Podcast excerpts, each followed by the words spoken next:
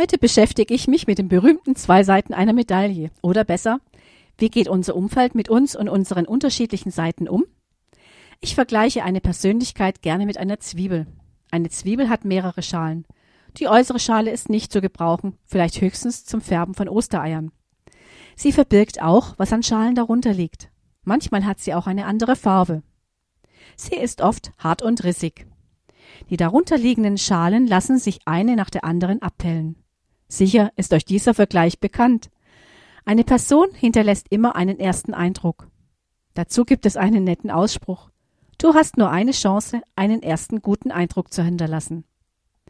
Wir können noch so viel daran arbeiten, wir werden doch immer einen ersten Eindruck von einer Person bekommen.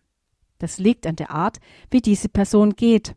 Es macht sich bemerkbar in der Art, wie sie mich anschaut, ob sie mir zum Beispiel in die Augen sehen kann oder vorbeiblickt. Es hängt davon ab, ob ich ihre Wortwahl als stimmig zu Körperhaltung und Tonfall empfinde. Dazu ein Beispiel.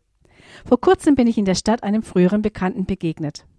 Wir hatten uns schon lange nicht mehr gesehen. Seine ersten Worte waren Hey, das ist schön, dich mal wieder zu sehen. Wie geht es dir? Ich war ziemlich irritiert. Und warum? Das erste, was ich wahrnahm, war die Hektik, mit der er auf mich zukam. Sie signalisierte mir, dass er eigentlich gar keine Zeit hatte.